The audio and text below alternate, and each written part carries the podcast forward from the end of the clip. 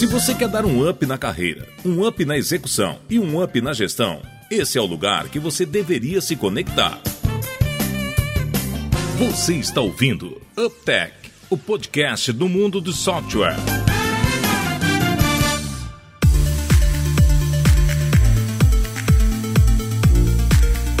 Olá, seja bem-vindo ao 22 episódio do UpTech. Meu nome é Guilherme e depois a gente passa o ano inteiro aí em Yonan e Davidson, mantendo a frequência de publicações dos episódios que nós nos comprometemos lá no começo, a cada 15 dias. Falhamos duas aí na, na nesse último mês, né? Chegamos aí no, no, final do ano aí, falhamos, falhamos duas. Mas foi bom, né? Conseguimos uma média boa e estamos de volta. É isso aí, e cara, e legal que o tema que a gente vai falar hoje foi um dos motivos da gente não ter conseguido. Exatamente. Ter conseguido, ter conseguido gravar Aí, aí, o Guilherme até falou assim, né? Que o Guilherme, gente, ele é o CEO do, do UpTech, cara, e ele é o nosso chefe aqui. E ele, putz, ele falou assim, cara, então essa vai ter que ser a pauta. Se a gente atrasou por causa disso, nós vamos começar a conversar sobre esse assunto para todo mundo entender como isso funciona na prática.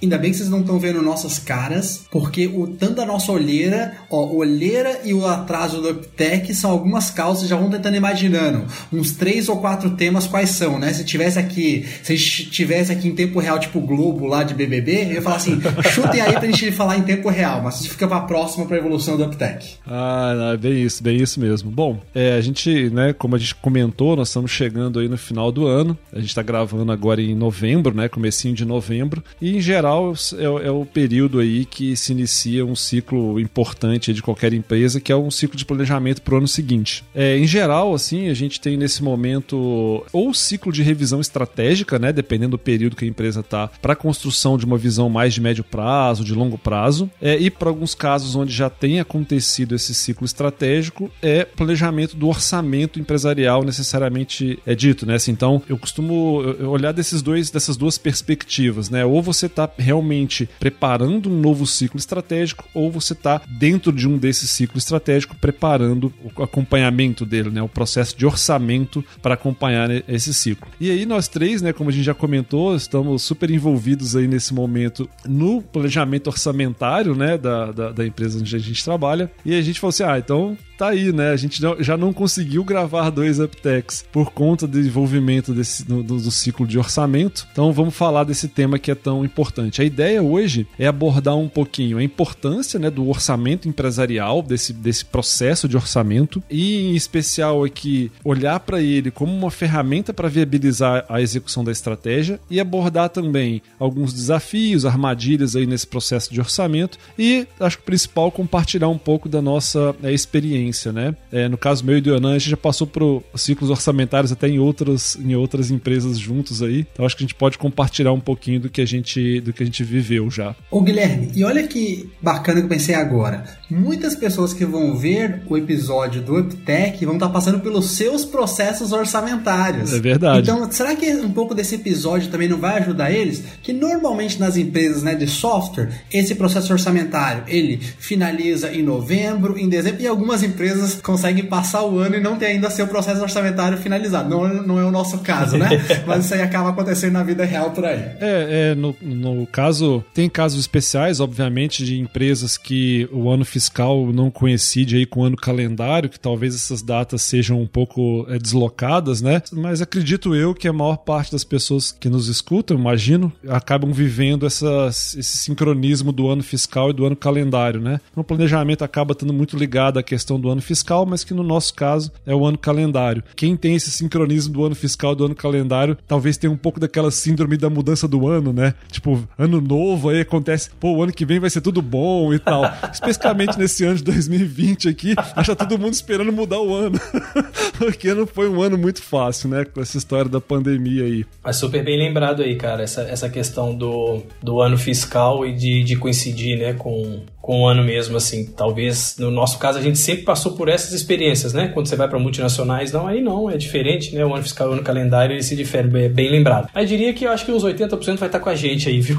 Até, até eu também acho. Até, até um tema aí pro futuro, talvez, seja uma... encontrar alguém que consiga trocar uma ideia com a gente, que já tenha vivido o que que é, né? Uma empresa que não tem o ano fiscal sincronizado com o ano calendário. Deve ser interessante aí um bate-papo. Eu realmente nunca tive essa experiência. Todos os lugares que eu trabalhei, o ano fiscal e o ano calendário eram sincronizados.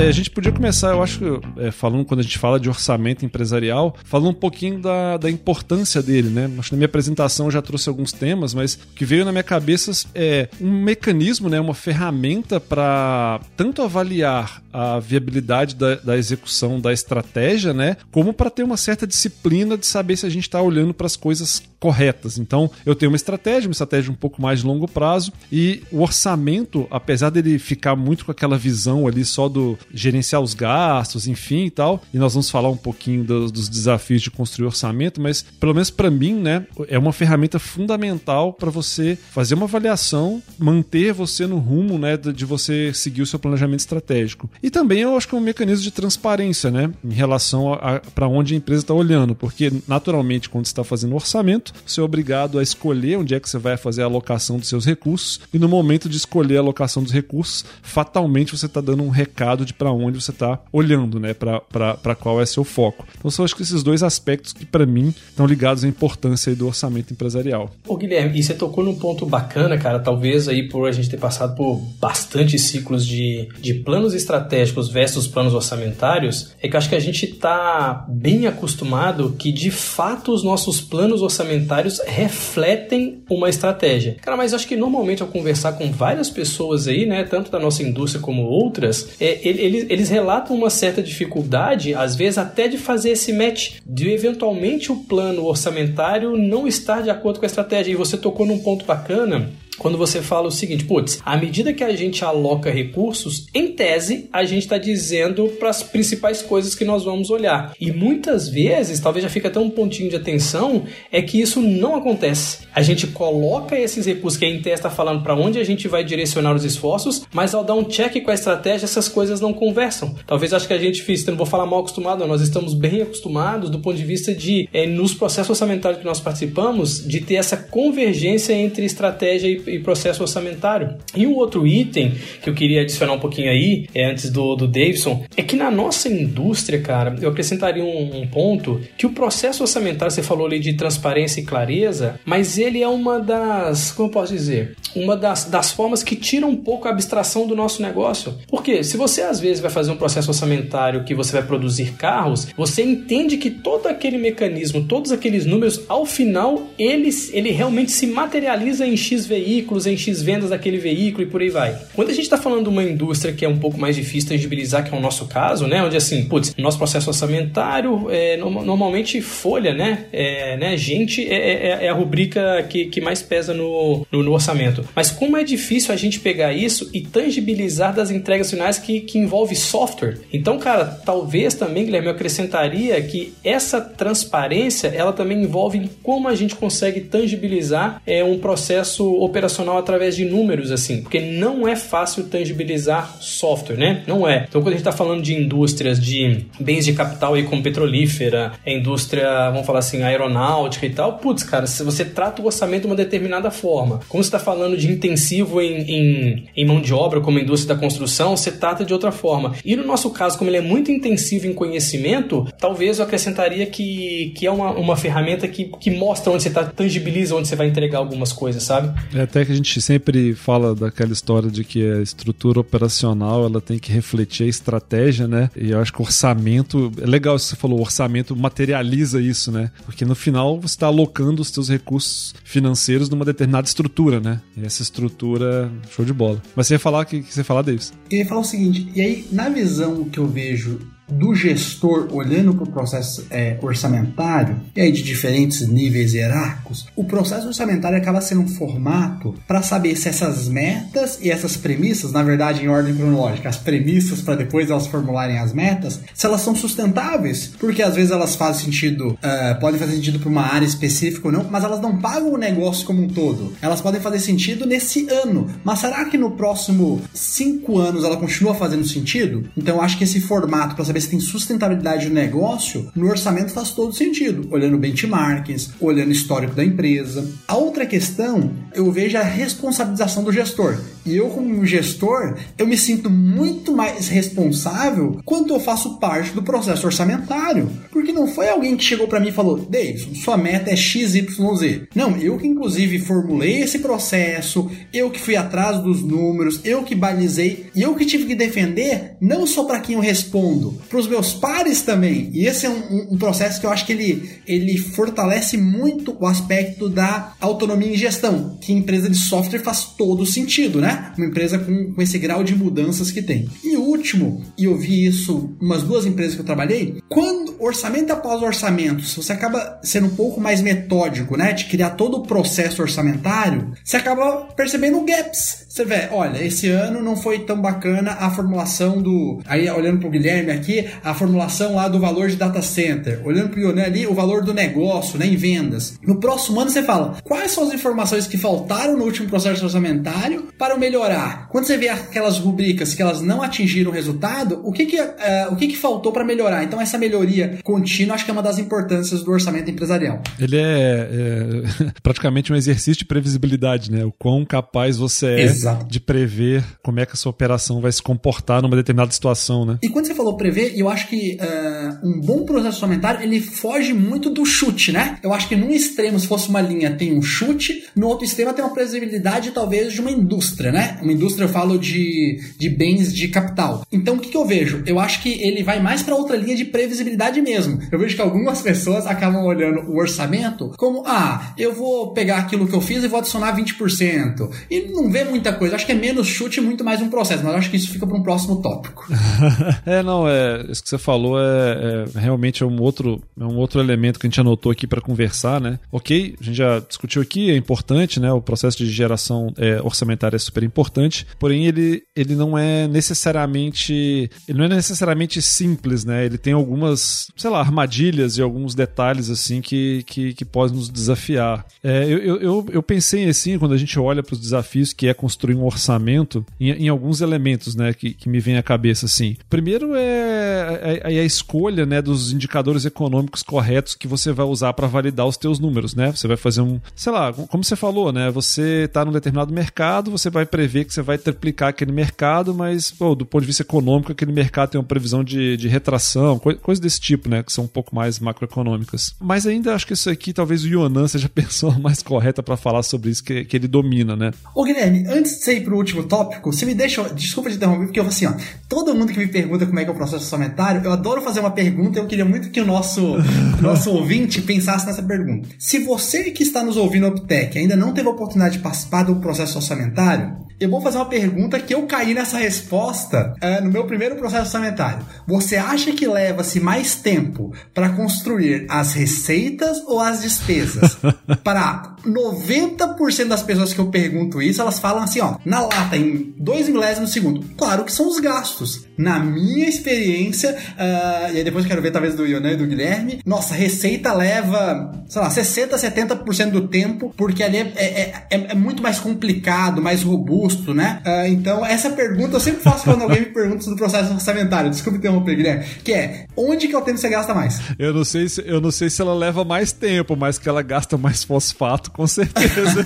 mas sem dúvida. Mas o que eu ia, o que eu ia dizer que é uma armadilha interessante também é a questão das margens de segurança, né? Eu falei um pouquinho da importância você fazer o exercício de previsibilidade, mas evidentemente, cara, que não tem como você prever absolutamente tudo. Então, naturalmente, você acaba colocando algumas, algumas margens de segurança, né, para as coisas que você está projetando. E, e, é engraçado porque na, na, na, posição, obviamente, que eu tenho hoje, eu vejo os números um pouco mais consolidados. E eu e o Yonan, a gente troca muita ideia sobre essa questão de orçamento. A gente fala assim: cada pessoa que vai participar do processo orçamentário, ela põe a sua pequena margem de segurança, só que ela vai somando num bolo gigante que no final vira uma margem enorme, né? E, e, então acho que essas assim, são algumas armadilhas. Depois a gente vai falar um pouquinho sobre como a gente faz as coisas, enfim, um pouco da nossa experiência. Mas se eu fosse olhar de desafio, assim, é quais são os grandes indicadores que a gente deve usar, como fazer uma margem, gerir uma margem de segurança para realmente tratar imprevistos, né? Não ser, de novo, como você falou, né, Davis, são simplesmente um mecanismo de ajudar no teu chute. E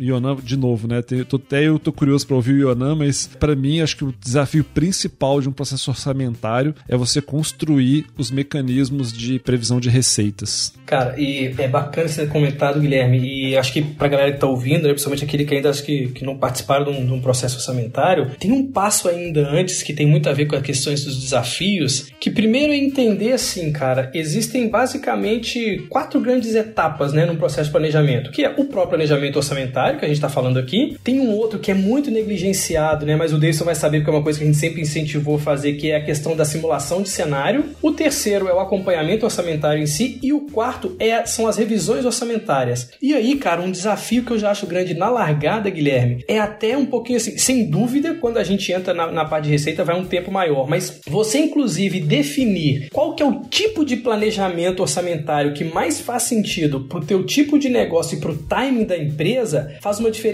grande. Ó, se eu não me, não me falho muito a memória, eu acabei participando de uns, uns 7, 8 tipos de, de, de, de processo orçamentário. Tem processo orçamentário que eles chamam de estático, tem flexível, é, incremental, matricial, contínuo, beyond budgeting, que você vivenciou um desses que a gente fez numa empresa que a gente trabalhou. Sim. Tem o ajustado e tem o base zero. Só aqui nós estamos falando de oito, né? Oito, oito tipos de, de modelo. Então, cara, esses aí, inclusive, eles pegam bastante nessa questão da, da orçamentação de receita. Porque quando você sai, por exemplo, com um que você vai ajustando, que você consegue ter o que, que realizou no ano passado, você já tem uma certa previsibilidade, por mais que, que é complexo o processo de receita, mas é um cara que te ajuda a construir a partir de alguma coisa, que é bem diferente quando você vai falar, por exemplo, de um, de um base zero, né? Então, assim, é, se tivesse que, que colocar esses principais, esses principais desafios ali, primeiro, é entender, cara, nesse contexto que você passa por planejamento, simulação, acompanhamento e as revisões, e o outro é, dado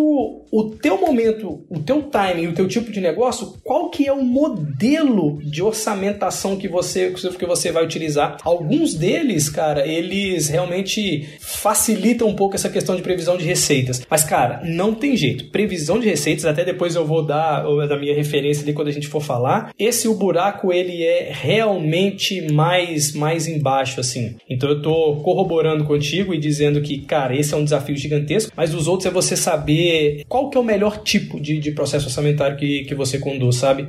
Depois, se tiver tempo, eu até dou uma explicada do que, é basicamente aqueles usos estático, flexível e tal, mas isso muda, muda bastante e é um grande desafio, tá? E na maior parte das vezes, Guilherme, se a gente perguntar para as pessoas que estão inseridas num processo orçamentário, elas não sabem te dizer qual que é o tipo de processo de orçamento que ela está fazendo naquele momento. E saber só o tipo já muda a lógica de como você chega, chega nas coisas. Porque no fim, cara, resumidamente é processo orçamentário. Como é que eu monto as minhas receitas, custos, despesas e investimentos? É isso aí. Né? É, é isso, cara. Agora, o tipo, cara, ele, ele muda bastante, mas é um grande desafio. Primeiro, saber que tipo você está inserido. O que eu vejo também, e aí, né, para poder é, complementar. Ô, Davidson, você tinha me interrompido aquela hora, eu vou te interromper. Um dia a gente tem que ah, fazer um uptech com vídeo, né? Porque o Yonan, ele pega, cara, ele faz de sacanagem. Ele, de repente, cara, bota a régua do assunto lá em cima.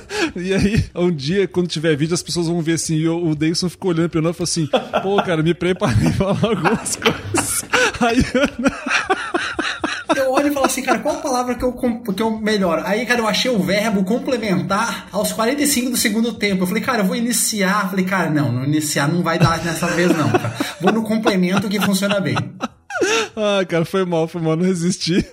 Não, velho, desculpa. E a gente ficou tanto assim, cara. Eu, e talvez, Guilherme, porque a gente sabe, né, cara? O Guilherme sempre puxa as pautas. E, gente, o Guilherme é o, é o exemplo da organização, da, da, da, coisa lógica e tal, assim. Ele é a inspiração da galera toda aí, nossa também. Cara, mas é porque a gente de verdade tá vivendo tão intensamente esse orçamentário que eu falei assim, cara, eu, eu, quando o Guilherme falou assim, gente, a nossa pauta vai ser do processo orçamentário. Cara, eu falei assim, eu, eu nem, nem consegui popular nada da pauta dele, né? É porque como a gente tá vivendo tanto, hoje mesmo a gente fez uma, uma, né, uma excelente reunião aí com todos os gestores, foi, foi. falando sobre né, a primeira versão do orçamento, assim e tal. Então, cara, não foi para atravessar, não.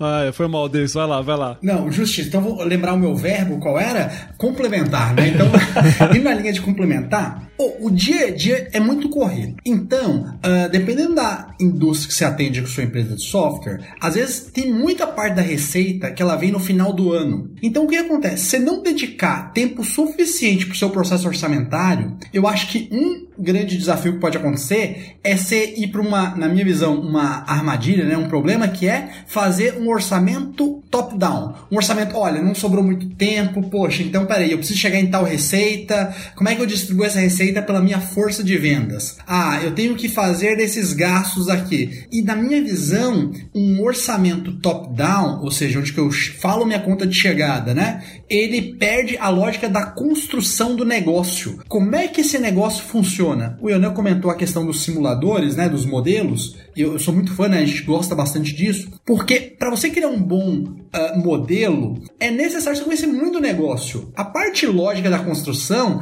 ela de verdade, cara, você dá um jeito, você acha uma pessoa boa de Excel, de Power BI, do que, que for. Conhecer bem o negócio, descobrir quais são as 5, 10, 20 ou 1.400 variáveis necessárias para o seu modelo, isso que conta, né? E eu acho que isso é um desafio muito grande. Você perder a oportunidade de todos os seus líderes de média gestão conhecerem a fundo como é que o seu negócio funciona. Indo nessa linha, um segundo desafio que eu vejo é se conhecer quais são cinco, seis variáveis que mais impactam. Né? A gente teve um processo orçamentário, nós na mesma na, na nossa empresa, e o Anan fez uma fala ali que foi muito bacana. Falou: ó, oh, gente, são esses seis tópicos principais que normalmente podem ser um desafio no nosso orçamento. Isso já dá uma visão, né? Olha, de tudo que eu vou olhar, esses seis aqui eu preciso olhar com um nível maior de profundidade. E agora quem tá ouvindo que vai ouvir minha fala agora vai falar, isso já deve ter acontecido na minha empresa. Isso é uma questão dos feudos. Quando tem processos orçamentários que eles não são centralizados, ou seja, cada área faz muito isolado, pode acontecer da área falar o seguinte: não, eu quero melhor, eu quero mais dinheiro para minha área, eu quero talvez as metas mais baixas, e às vezes Aí pegando a fala lá no início, acho que foi do Guilherme, isso não está atrelado para estratégia. Se a estratégia desse ano é produto, produto deveria ter uma, uma verba maior, né, para investir e fazer isso funcionar. Agora, se é uma etapa de crescimento muito acelerado, talvez a equipe de marketing, marketing e comercial precisa ter um esforço. Ou seja, o número reflete a estratégia. Eu olharia, por exemplo, dar um exemplo prático. Se o percentual é de crescimento de verba do ano orçamentário, no nosso caso 2021, relacionado a 2020, não for maior na área principal da sua estratégia, eu ligaria um ponto vermelho, um ponto, né, chamaria muita atenção. E um último desafio, uh, pegando lá o modelo da Deloitte, que é muito bacana, que divide todos os investimentos em portfólio, quando você tem mais do que um produto, né, compondo a sua empresa, divide os produtos nas áreas de core,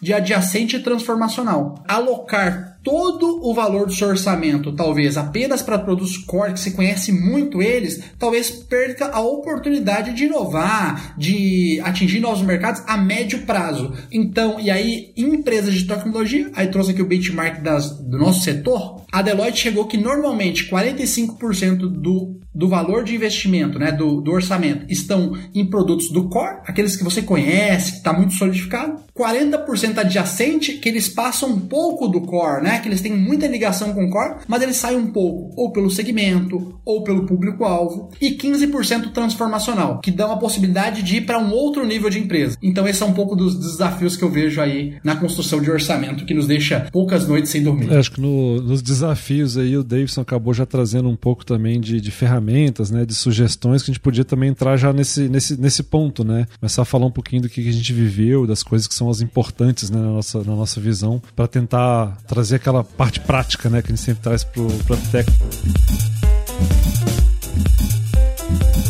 Uma coisa que parece muito simples, mas são três perguntinhas que para mim sempre direcionaram processos, processos orçamentários e muitas vezes a gente negligencia. E elas são simples, mas são extremamente aplicáveis, tá? Que primeiro assim, cara, para qualquer processo de orçamento, independente daqueles oito modelos que, que, que, a gente comentou, né? Primeiro assim, ó, é, onde que a empresa está hoje? Onde a empresa precisa, porque às vezes isso vem, né? Como o Deus começou, comentou, tem empresas que conseguem fazer esse processo é, bottom-up, mas muitas vezes, cara, vem uma, uma definição do conselho de administração e ela é meio top-down mesmo. Então, assim, é a primeira pergunta: onde a empresa está hoje? E a segunda, onde a empresa precisa chegar? Que normalmente quando a gente recebe uma diretriz dessa. E o outro é assim, ó, onde a empresa gostaria de chegar, que é mais essa construção, né, que a gente que o Deus estava comentando ali. Então, essa é a segunda pergunta. E o terceiro é o que, que será feito para a empresa chegar lá? essas três perguntas, né? Onde a empresa está hoje, onde a empresa precisa ou gostaria de chegar e o que será feito para a empresa chegar lá, ao responder essas perguntas antes de ir para qualquer processo numérico, lembrando que está refletindo a estratégia, cara, são três perguntas super, hiper práticas que eu diria assim, ó, se você não negligenciar, você já tem uma boa abertura de premissas do, do processo orçamentário, tá? Eu sei que depois o, o Guilherme tem um conhecimento bacana e também ele vai falar, mas essas três fazem muito sentido. E a outra, Guilherme, que ainda tem uma relação direta, e eu vou voltar nisso porque faz sentido, do ponto de vista de ferramentas aí, de dicas e tal, e você falava da orçamentação de receita, cara, ter um negócio bem definido que é o SNOP, né, que é o Sales and Operation Planning, cara, que começa depois a ajudar a definir as tuas metas, o teu plano de vendas, gente, isso é essencial. E na maior parte das vezes, cara, isso deveria ser feito com uma boa antecedência em relação ao processo orçamentário, porque você discutir somente o plano de vendas no momento do orçamento, talvez você entra por um achismo muito grande. Então essa é uma coisa que deveríamos acompanhar como uma premissa, assim, sabe, do processo orçamentário, que é o SNOP, né? Como é que você faz o seu planejamento de, de vendas e operações. É, eu, eu, eu até separei realmente aqui, eu para mim, acho que a primeira, até como sugestão, né, a primeira ferramenta mesmo para orçamento é o mapa de premissas, né? Então acho que isso aí é o, é o, é o fundamental e obviamente isso serve tanto para aquelas questões de, de receitas quanto para a questão de gastos, né? Então, obviamente, como o Yonan falou, e acho até que depois vale você comentar assim sobre aqueles tipos de orçamento, Yonan, acho que seria bem rico, mas eu vou projetar as minhas, minhas, minhas receitas independente de, dos números em si, que premissas eu vou usar, né? Ah, vou usar a mesma taxa de conversão que eu usei para o meu fundo de vendas, vou, enfim, quais são as, as premissas, independente dos números que eu vou usar para poder gerar aquele orçamento. Ô Guilherme, posso fazer uma pergunta para você? No meu primeiro orçamento, eu lembro que eu vi muita palavra premissa, eu demorei para isso consolidar na minha cabeça. Como eu sei que você é um cara que explica muito bem, para quem tá nos ouvindo e talvez essa palavra premissa não esteja tão familiarizado, uhum. como é que você define o que é uma premissa, né? E qual a importância dela? É, eu acho que assim, o jeito mais fácil de definir o que é uma premissa, e pra gente não ficar parecendo que a coisa é complexa, né? Técnica e tal, mas basicamente a premissa é assim: qual o racional que você utilizou para você fazer a conta que você vai fazer independente do número que você tem? Legal. Então, eu vou, eu vou, tentar dar um exemplo do, da minha área, e certamente o Yonan tem os exemplos da área dele, eu vou, vou trazer um pouco para minha área de tech, né? Então, você falou de data center, eu vou usar o exemplo de data center. Ah, quando eu vou fazer a minha, minha previsão de provisionamento de infraestrutura, por exemplo, nós estamos falando de empresa de software, muitas delas SaaS, quais são os elementos que eu uso que me dizem quanta infraestrutura eu vou precisar? Então, sei lá, eu, é, ah, eu tenho a cada mil usuários eu preciso de um servidor. Preciso... Essas são as premissas. Ó, estou partindo da premissa que a cada mil usuários eu preciso de um servidor X ou Y ou Z, ou de um serviço de um determinado provedor. E essas premissas elas são importantes, esses, esses racionais são importantes, porque à medida que você vai fazendo orçamento um ano atrás do, atrás do outro, você vai validando se aquelas premissas são de fato verdadeiras. Às vezes, o primeiro processo orçamentário que vai ser feito, né, ele tem uma chance maior de errar no ano seguinte. Só que daí você aprende naquele ano seguinte com base em quê? Exatamente nas premissas. Se você não tiver o racional de cada coisa que você fez para fazer a conta do outro ano, você não vai conseguir aprender com os seus erros e melhorar para o ano posterior. Então, se eu fosse resumir a premissa, nada mais é do que o racional que você usou para prever aquele número. Por mais simples que seja, por mais que seja assim, ó, vou prever é, o aumento da minha folha com base no histórico do aumento, sei lá, do sindicato lá que ele deu. Mas essa é a premissa, porque quando essa premissa for quebrada lá na frente, se ela for quebrada, é muito fácil de você fazer voltar e fazer a revisão do orçamento. O Yonan comentou um negócio na, na fala dele, que era a questão do acompanhamento orçamentário. Né? Ele tinha falado lá assim: quais são os, os quatro elementos, né? Planejamento, simulação de cenários, acompanhamento orçamentário né? e revisão de orçamento. Se a gente pega tanto esse item que é o acompanhamento quanto a revisão, eu particularmente acho difícil você fazer se você não tiver o racional que você usou como né, sendo as suas premissas para geração do orçamento. Então, esse é o primeiro elemento, sim. Mais importante do que o número é qual o racional que você usou para gerar aquele número. E o segundo, para mim, é toda vez que um determinado gasto cresce proporcionalmente além das tuas receitas, é importante que você, pegando as tuas premissas, explique o porquê porque através desses elementos que você vai saber se as alavancas corretas estão sendo mexidas dentro da tua estrutura. Então, eu costumo dizer assim: tem problema um determinado gasto crescer mais do que está crescendo a receita? Não, desde que você saiba por que você está fazendo isso. A gente pode ver o caso das, das de startups aí que tem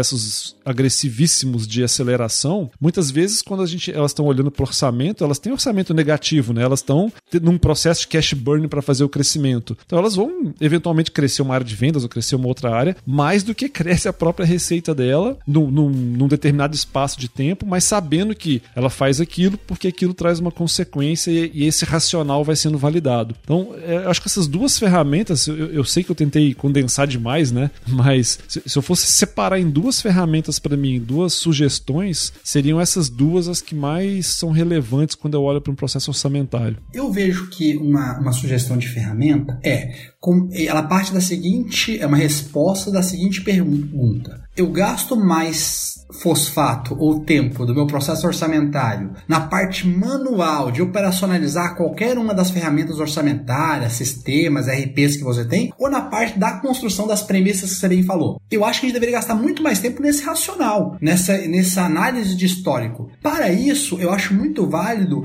criar um modelo muito sólido, muito robusto, bottom-up, porque assim, você vai gastar muita energia, você vai gastar muita pizza lá na Pizza Hut. Mas o que, que acontece? Depois você tem esse modelo sólido que ele faz as integrações da, do seu negócio. Eu vou tentar dar um exemplo, vou tentar seguir teu. É, Guilherme, gostei ali dos exemplos bem práticos. É o seguinte: olha, uh, como é que eu chego no número de vendas? O número de vendas é quantos vendedores eu tenho versus o número de vendas médio uh, que eu tenho. Então, ou seja, estou construindo ele uh, passo a passo, né? O que a gente fala de bottom-up. Construir toda essa modelagem para diversas áreas, né? Em marketing, lá na construção do funil, em comercial, lá nas suas taxas de conversão, vendas novas, venda na base, cross-sell, upsell. Na parte de CS, né? Com logo churn, MRR. Na parte de uh, produto, né? Definindo roadmap, o que, que desenvolve. Na parte de desenvolvimento ter esse modelo bem, que no final ele desemboca numa DRE, que você vai conseguir analisar duas coisas. Como é que tá a sua margem naquela questão se você está chegando ou não, e os seus principais indicadores de negócio. Na nosso setor, que é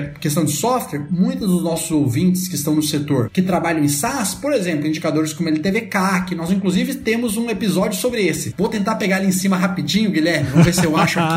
Ah, Métrica SaaS, episódio 14. Gente, eu só foi possível fazer isso porque eu peguei o que o Guilherme fez né, Yonan? Não foi, eh, né? Então ter esse modelo uh, faz muito sentido. Você gastar mais tempo no racional e menos tempo na operacionalização. E a segunda, quando você vai ficando mais maduro esse processo orçamentário, você vai precisar de muitos dados, né? Muita informação. Quando esse processo ele fica uh, menos no achismo, menos uh, no, na parte empírica e mais na parte data-driven, de dados históricos, talvez ter uma área, né? Nem que for ela específica na parte do orçamento, de inteligência, que ela centraliza as informações informações de todas as áreas, tanto da empresa, quanto do mercado, quanto de históricos, facilita muito. Porque ao longo das discussões vão surgir a pergunta: quanto que era meu número no ano passado? Quanto que aconteceu há três anos quando teve aquele problema? Quando a gente tem essas informações centralizadas, elas facilitam. Então, as duas ferramentas que eu sugiro é criar um modelo muito robusto, uh, bottom-up, de construção do processo orçamentário, e o segundo, ter uma área dentro da sua empresa que ela centralize as informações e consigam, assim, uh, subsidiar a equipe responsável por tomar decisão uh, orçamentária e criar suas premissas de validar os seus números. Massa, eu acho que tocaram nos, nos pontos ali que eu falaria do, antes de falar do, dos tipos de planejamento ali, que eu acho que são ferramentas, foi legal Guilherme ter falado para a gente compartilhar um pouquinho isso. Mas assim, ó, pegando um pouquinho aquilo que o Guilherme comentou, parte de mapa de premissas, cara, é uma baita ferramenta. E se tivesse que pegar a parte do Davis e dar uma sintetizada, porque isso a gente usa na prática, né? Acho que o Davis e o Guilherme sabem bem disso, é, é ter um simulador. Esse simulador, cara, para você montar e fazer cenários, pô, eu acho que é uma ferramenta que, que ela muda o jogo. Agora, quando a gente fala ali é, do, da, daqueles tipos, o Guilherme falou assim, pô, eu acho que vale falar dos oito que a gente já passou e tal, e que eu também acho que são ferramentas, aí veio o que, que se encaixa melhor,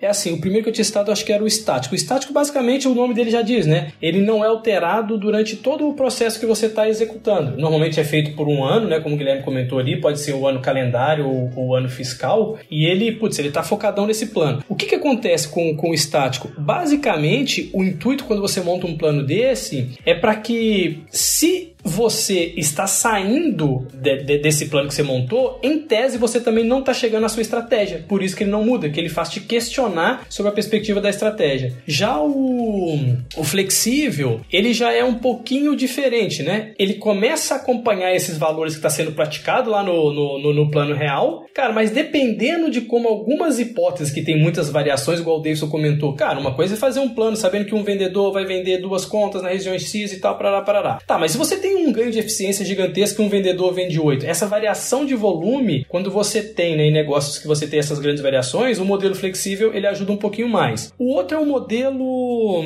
tá, incremental. O incremental aí basicamente é o que hoje nós usamos aqui dentro, mas eu vou até fazer alguns parênteses do porquê, porque normalmente no incremental basicamente ele faz o seguinte: tem um levantamento de dados, né, dos orçamentos e dos resultados dos períodos anteriores, e esse cara ele serve de base para elaboração de, de da, das, das futuras projeções. Só que assim, claro que isso é mais ágil, é menos custoso, mas muitas vezes ele é mais superficial. Porque muita gente vira e fala o quê? Ah, não, cara, pega isso aqui e coloca 10%, pega isso aqui e coloca 8%. Sinceramente não é o nosso caso, porque o nosso, a gente chegou num grau de previsibilidade orçamentária muito grande. Então, a empresa, né, do, do ponto de vista de maturidade. Então, no nosso caso, a gente acaba usando essa questão do incremental. O outro matriz que é o que é o matricial, ele já envolve basicamente putz, é, o próprio nome diz ali, né? Ele deriva de, de, intercalar basicamente dois eixos. Um que são das entidades, que é o que a gente fala das subdivisões da empresa, né? Centro de custo, unidade de negócio, departamento, enfim. E o outro que a gente, o David e o Guilherme sabe disso que a gente usa aqui internamente também, é a questão de pacotes. A pacote de receita, pacote de despesa, pacote de custos, pacote de investimento e tal. Então, normalmente, num, num matricial desse, você basicamente se elabora esses, esses pacotes, é, é a primeira coisa que você faz, e você estrutura a relação dessas identidades entre eles, né? Então, isso aí basicamente é o colaborador que vai controlar as contas que essa meta estipulada seja cumprida. O outro é o,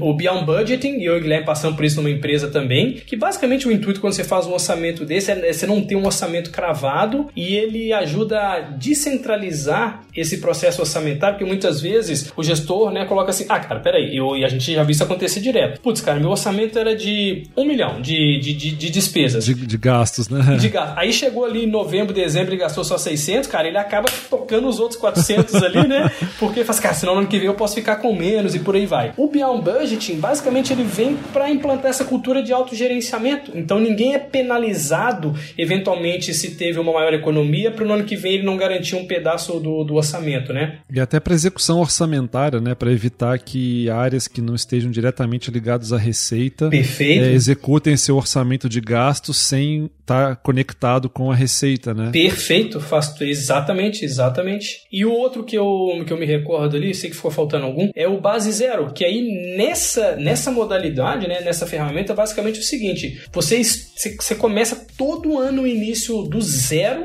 e você projeta esse orçamento sem olhar para os dados passados da, da empresa, né? Na prática, assim, é desconsiderado tudo aquilo que são as bases históricas, né? Índices, reajuste, enfim. Esses basicamente são, são, são ferramentas. E de novo, tá? Não tem certo ou errada, não tem melhor ou pior, ela tem muito uma relação com, volto a dizer, momento, um tipo de negócio, coisas nesse sentido. Hoje, eu posso dizer para vocês que no nosso caso do ele é incremental, mas ele não tem essa questão de ser superficial, dado o grau que a gente trouxe de, é, de previsibilidade do negócio, né? E, e acho que e, e, esse ponto que você falou que é importante, né? Que na verdade não tem o que é, é certo ou errado, né? Melhor ou pior, acho que depende muito da, da situação de cada empresa, né?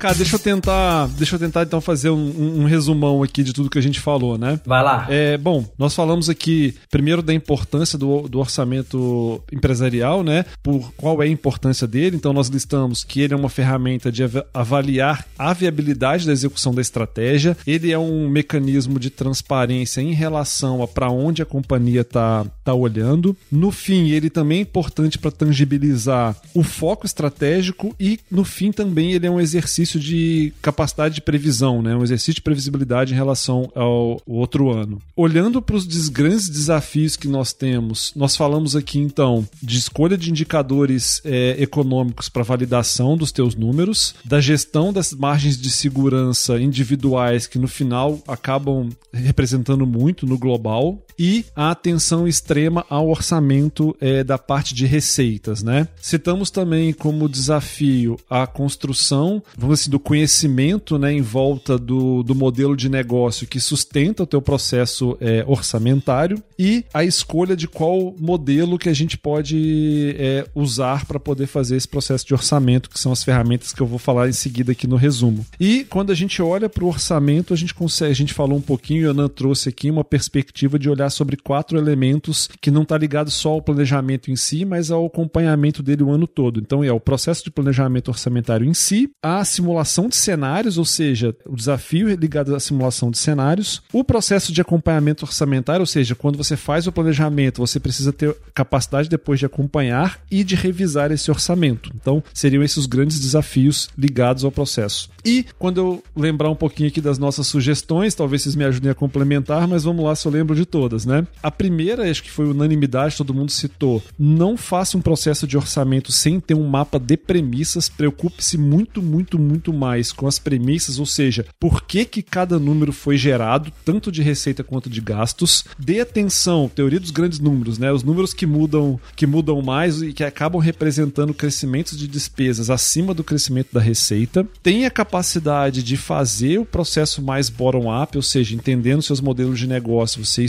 subindo ele para chegar nos seus objetivos. E fechando aqui, talvez de forma bem prática, usando uma coisa que o Yonan falou, se você não lembrar de tudo que a gente falou aqui, faça no começo do processo orçamentário três perguntas: onde a empresa está agora, aonde que a empresa precisa chegar dado a tua condição do mercado e o que que a empresa precisa para chegar lá onde ela onde ela quer, né, onde ela deseja chegar. Então, acho que assim a gente resume aí tudo tudo que nós falamos é, hoje, né? E Guilherme, então é que eu já tô ansioso porque eu quero começar falando de livro, porque eu não sei de onde que vai o livro do Yonan. Guilherme, já sei que você eu tô com um pouco de medo, então deixa eu começar com o livro, cara, que aí todo mundo esquece mesmo, né? Então, cara, deixa eu começar que eu tô ansioso com isso. Vai lá, vai lá, vai lá. Dá suas referências aí.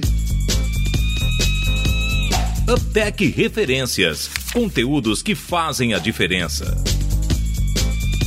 O primeiro livro não tem a ver com orçamento, mas se toda a nossa lógica, com a questão ali que o Guilherme resumiu agora, tem a ver com premissas, que é pensar essa lógica, tem um livro que eu li chamado A Arte de Pensar Claramente, do Rolf Dobelli, que ele é muito bacana para nos mostrar quais são as armadilhas do nosso cérebro em relação a chegar a conclusões. E chegar em conclusões erradas num processo orçamentário é você, para quem você se reporta, ficar não batendo seu número por, por muito tempo. Então, sugiro bastante esse livro. E o segundo, um livro simples, muito fácil de ler, é um livro da FGV, simples assim de cabeça, que é Gestão Contábil Financeira. Analisar um orçamento sem ter essa base contábil, sem ter essa base financeira, eu acho que fica muito difícil. Por quê? Porque os modelos uh, de outputs de um orçamento são as ferramentas básicas, né? Uma DRE, um fluxo de caixa, um balanço. Então é importante entender sobre isso. Ufa, passei a minha parte dos dedos.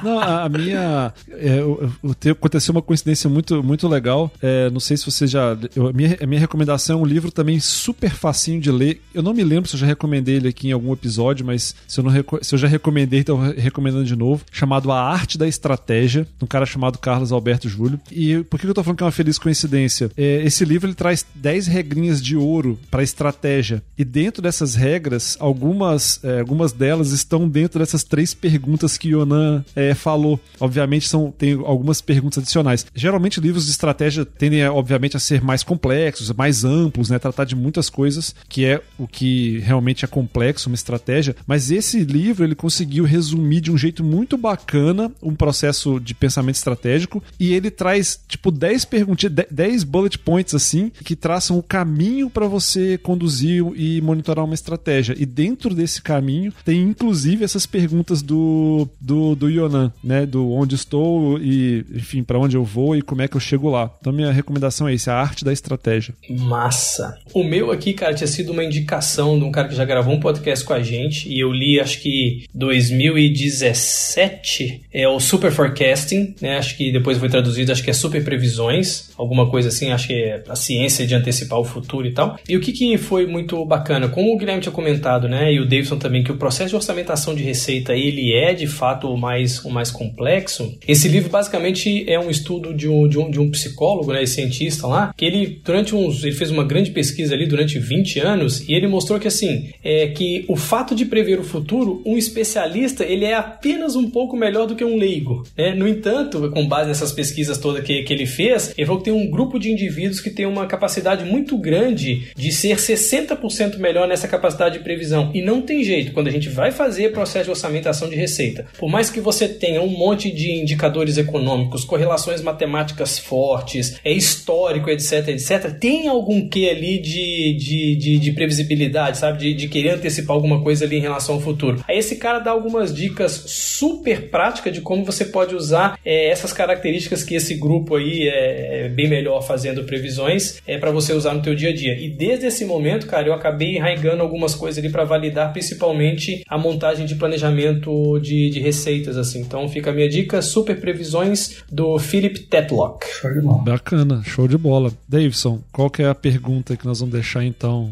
no ar? UpTech Question. Reflexões para repensar. Nesse momento, né, não tem outra pergunta senão: na empresa que você trabalha, como é feito o orçamento? Ele é colaborativo e baseado em premissas validáveis? Muito obrigado, pessoal. Quero ver os comentários de vocês uh, do processo orçamentário que estão fazendo nesse momento. Um abraço. Show de bola. E vamos tentar agora voltar às nossas frequências, né? de, de gravação. É isso aí. Valeu, pessoal. Um abraço. Valeu. Valeu, pessoal.